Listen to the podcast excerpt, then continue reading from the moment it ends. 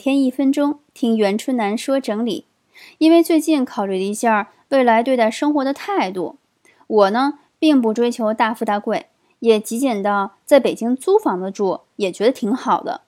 任何奢侈品、皮包、衣服一概不爱不买。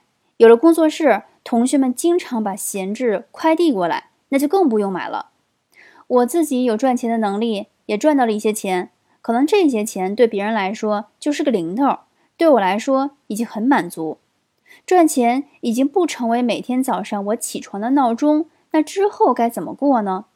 我想，除了继续买商业保险，留下一笔自己或家人万一得大病不得不花的钱，之后就慢慢把账户剩余的都花掉，清空，然后把精力花在认真做好手头每件事上。人生在世，时间不多，能做多少就做多少。向各种认真的人学习，也做一个认真的人，就够了。